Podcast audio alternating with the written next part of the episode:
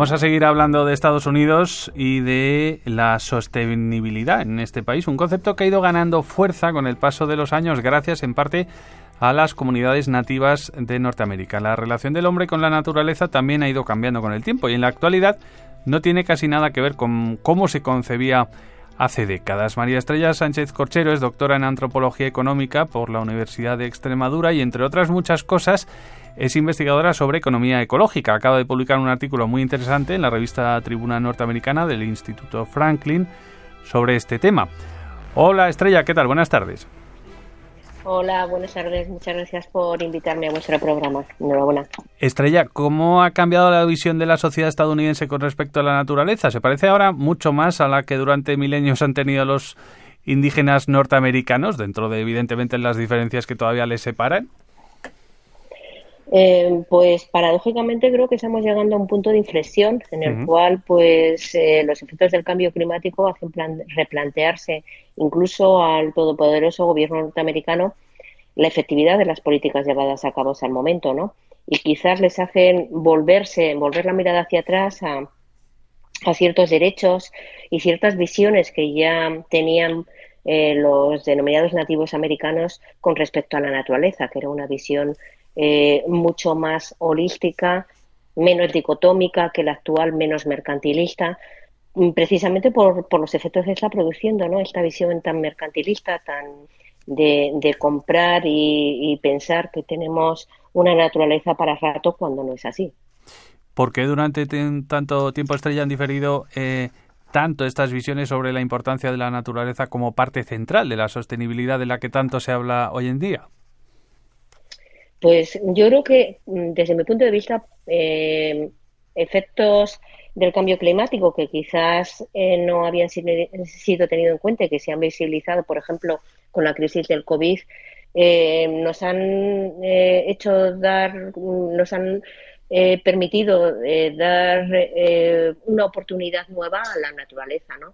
hemos visto que si el mundo se paraba, por ejemplo, con con eh, la epidemia del COVID necesitamos a la naturaleza y ya eh, todos los efectos positivos de la globalización, de que traigo recursos naturales de una parte del planeta a otro, puede ser que sea físicamente imposible, ¿no? Por lo tanto, eh, esa naturaleza que tenemos a los pies de las ciudades también la vamos a necesitar.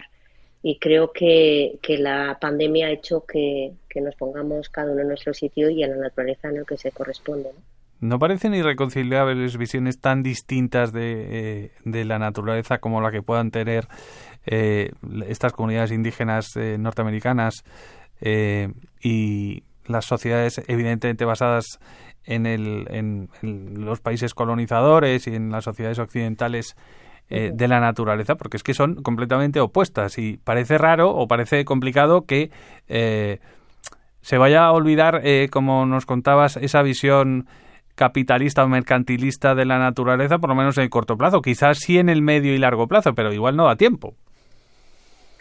Em, yo creo que al final, pues lo que te comentaba, que se ha producido un punto de inflexión en estos últimos años y nos hemos dado, nos hemos apercibido de, lo, de cuánto necesitamos a la naturaleza y de cómo quizás visiones anteriores al neoclasicismo, a la constitución de los estados modernos y los, eh, la, eh, la visión hacia atrás, ¿no? Por ejemplo, en los nativos americanos, qué, opinión tenían y qué relación tenían con la naturaleza, pues quizás eran más consecuentes. Y además, si tenemos en cuenta cuál es el propio sistema legal de Estados Unidos, que no cuentan más que con eh, su constitución es única, en la cual no se han ido haciendo em, diferentes constituciones o diferentes sistemas legales, sino que intentan enraizar su sistema legal con, con esta constitución de eh, eh, del siglo XVIII, al final lo que sucede es que eh, incluso hay jurisprudencia que relaciona los derechos de los nativos americanos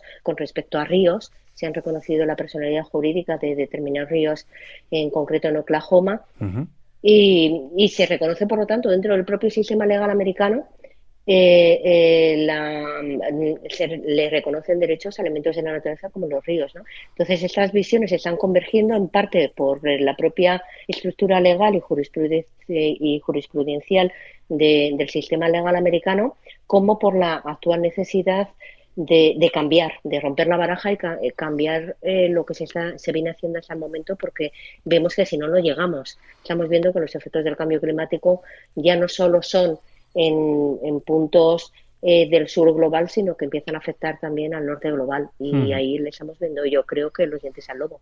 Otorgar derechos jurídicos a la naturaleza tendría consecuencias directas y positivas sobre la economía y la sociedad, en este caso de los Estados Unidos. De momento, solo la Constitución de Ecuador, tengo entendido, concede derechos específicos a la, naturaleza, es decir, que es algo muy poco eh, común a día de hoy, por lo menos.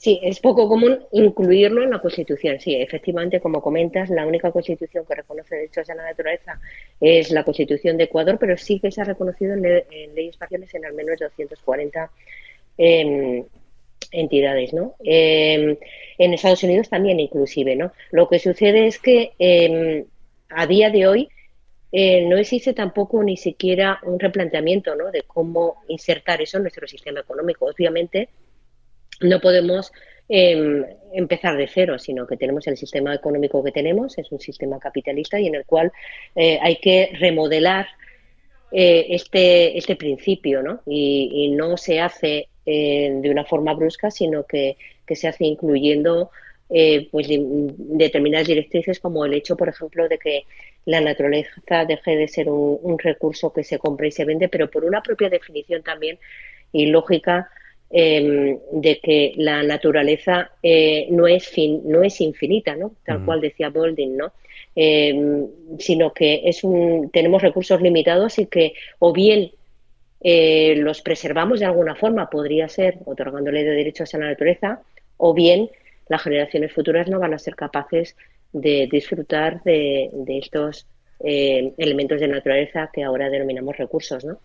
Entonces, al final se trata, se trata de, tener una visión eh, más o menos cortoplacista porque eh, las generaciones futuras, si no, no van a poder eh, vivir por lo menos tal cual en la relación con la naturaleza, tal cual hemos vivido nosotros.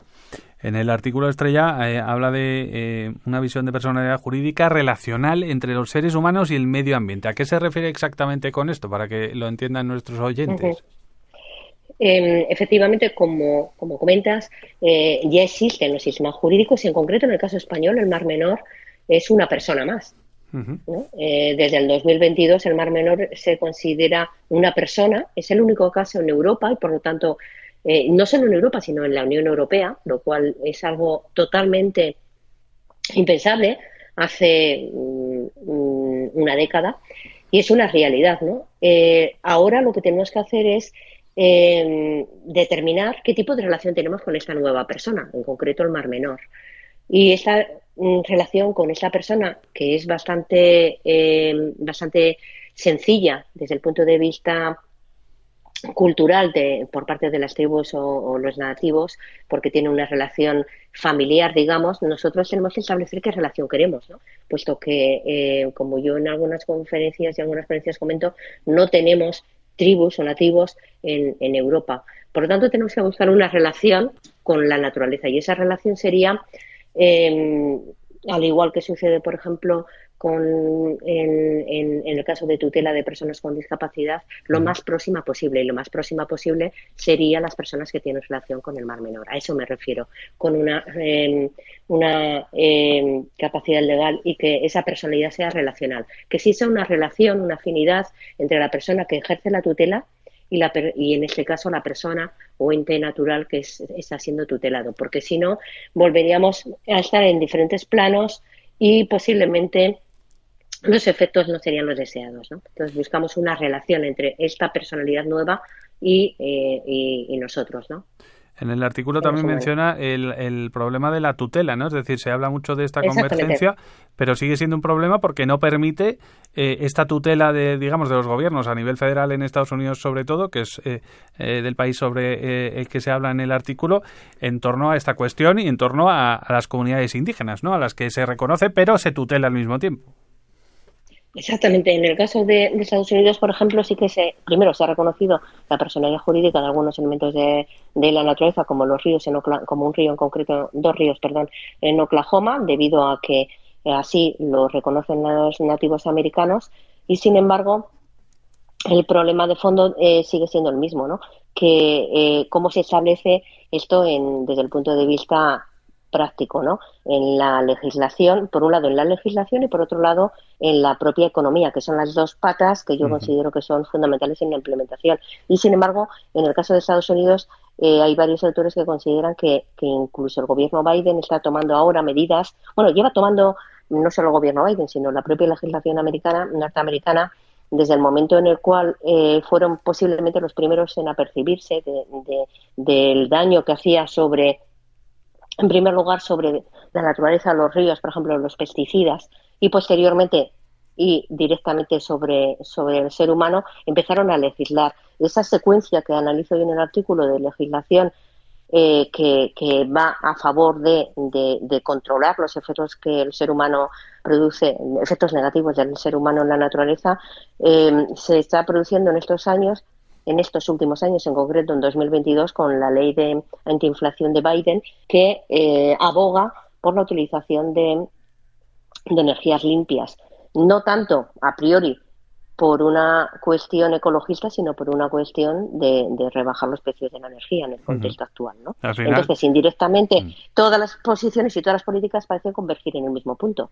Exacto. Lo que pasa es que eh, me hablaba de, un punto de, inflexión. Lo que pasa es que dentro de unos meses puede haber otro punto de inflexión si es que llegara Donald Trump otra vez al poder, porque evidentemente toda esta tendencia que estamos observando la puede revertir perfectamente y, como bien ha dicho, en muchas ocasiones él eh, no es que sea el mayor eh, mm, abogado, digamos, de, de primero las comunidades indígenas y segundo de las energías más limpias, ¿no?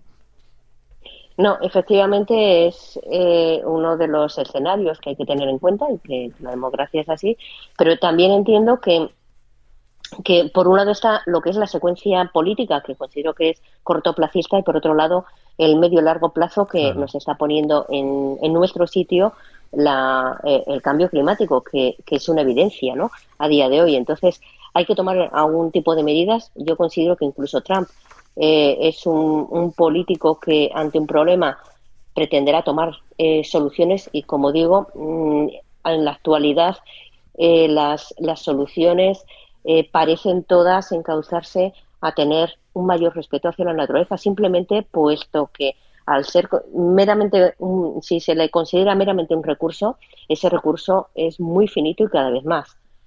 Y eso incluso Trump eh, creo que tendría que gestionarlo como un buen gestor que él pretenda ser, ¿no? O su gobierno. Claro, al final es como nos comenta, es decir, se trata de una cuestión que se observa más a largo plazo que a corto o mediano plazo, ¿no? Es una tendencia más que una realidad inmediata. Sí, eh, pero desgraciadamente, y tal cual está sucediendo, por ejemplo, con las emisiones em, de, eh, de, efecto el efecto invernadero, eh, se está se está acelerando ¿no? este mm, proceso. Por lo tanto, también aquello que se veía en el largo plazo, eh, todo indica que, que, va a necesitar medidas eh, de política económica también en el medio plazo y no tanto en el largo plazo. Creo que se están acelerando un poco las visiones que se tenían con anterior, anterioridad, como comentó, a la, a la pandemia y con anterioridad a los, los fenómenos que, que estamos percibiendo ¿no? de cambio climático. Bueno, pues eh, es un tema muy interesante, desde luego. Estrella Sánchez Corchero, doctora en Antropología Económica eh, por la Universidad de Extremadura, investigadora sobre economía ecológica y además autora de este artículo tan interesante en la revista Tribuna Norteamericana del Instituto Franklin. Estrella, muchísimas gracias por estar hoy con nosotros. Muchísimas gracias a vosotros. y la verdad que, me parece que es un tema a debate y que, que es un, acierto ¿no? incluirlo en, en la agenda. Enhorabuena por el programa. Gracias.